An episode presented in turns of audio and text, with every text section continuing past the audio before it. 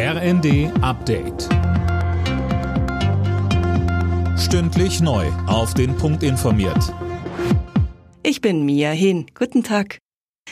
Charles III. ist am Mittag in einer historischen Zeremonie förmlich zum neuen britischen König ausgerufen worden. An der live im Fernsehen übertragenen Zeremonie nahmen unter anderem Königsgemahlin Camilla und Charles Sohn und Thronfolger William teil. Anschließend wurde die Proklamation dann, wie es das Protokoll vorsieht, vom Balkon des St. James Palastes der Öffentlichkeit verkündet und dann hieß es ein dreifaches Hoch auf den König. Three cheers for His Majesty the King. Hip hip.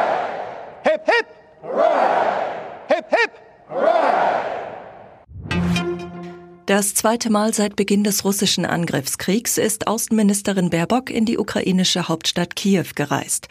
Um zu zeigen, dass sich die Menschen weiter auf uns verlassen können, sagte Baerbock bei der Ankunft am Morgen. Berlin werde der Ukraine weiter beistehen, solange es nötig ist, sagte Baerbock.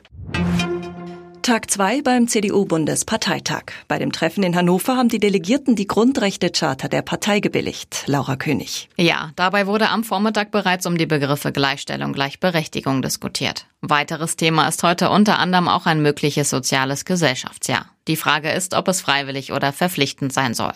Gestern hatten die Delegierten nach jahrzehntelangem Streit darüber eine zeitlich befristete Frauenquote beschlossen.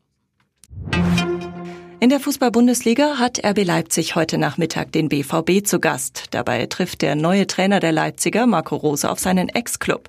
Unter anderem spielen auch noch Bayern und Stuttgart gegeneinander.